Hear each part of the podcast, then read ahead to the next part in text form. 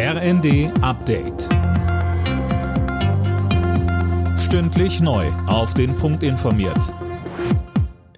Ich bin Dirk Jostes. Guten Morgen. Nach Frankreich haben jetzt auch Deutschland und die USA angekündigt, die Ukraine mit Schützenpanzern zu unterstützen. Laut Spiegel sollen rund 40 deutsche Panzer vom Typ Marder in das Land geschickt werden. Deutschland hat auch die Lieferung eines Patriot-Raketenabwehrsystems angekündigt. Dazu sagte der CDU-Verteidigungsexperte Johann Wadefuhl in der ARD.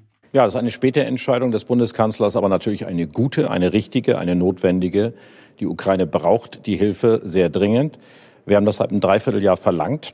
Auch viele Stimmen von FDP und Grünen waren dafür.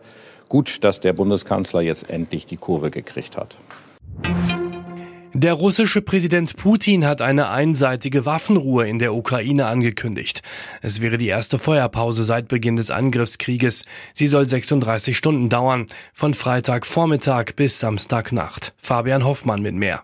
Putin ordnete die Waffenruhe mit Blick auf das anstehende orthodoxe Weihnachtsfest an. Zuvor hatte die russisch-orthodoxe Kirche dazu aufgerufen. Die Armee soll demnach an der gesamten Front die Kämpfe einstellen. Zuletzt hatte sich der Kreml noch gegen eine einseitige Waffenruhe gestellt, nun die Kehrtwende. Die Ukraine lehnt eine Feuerpause ab. Ein Berater von Präsident Zelensky sprach von einer zynischen Falle und einem Element der Propaganda.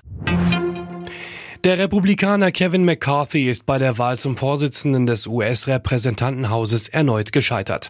Mehrere stark rechtsgerichtete Republikaner verweigerten ihm in weiteren Wahlgängen die Unterstützung.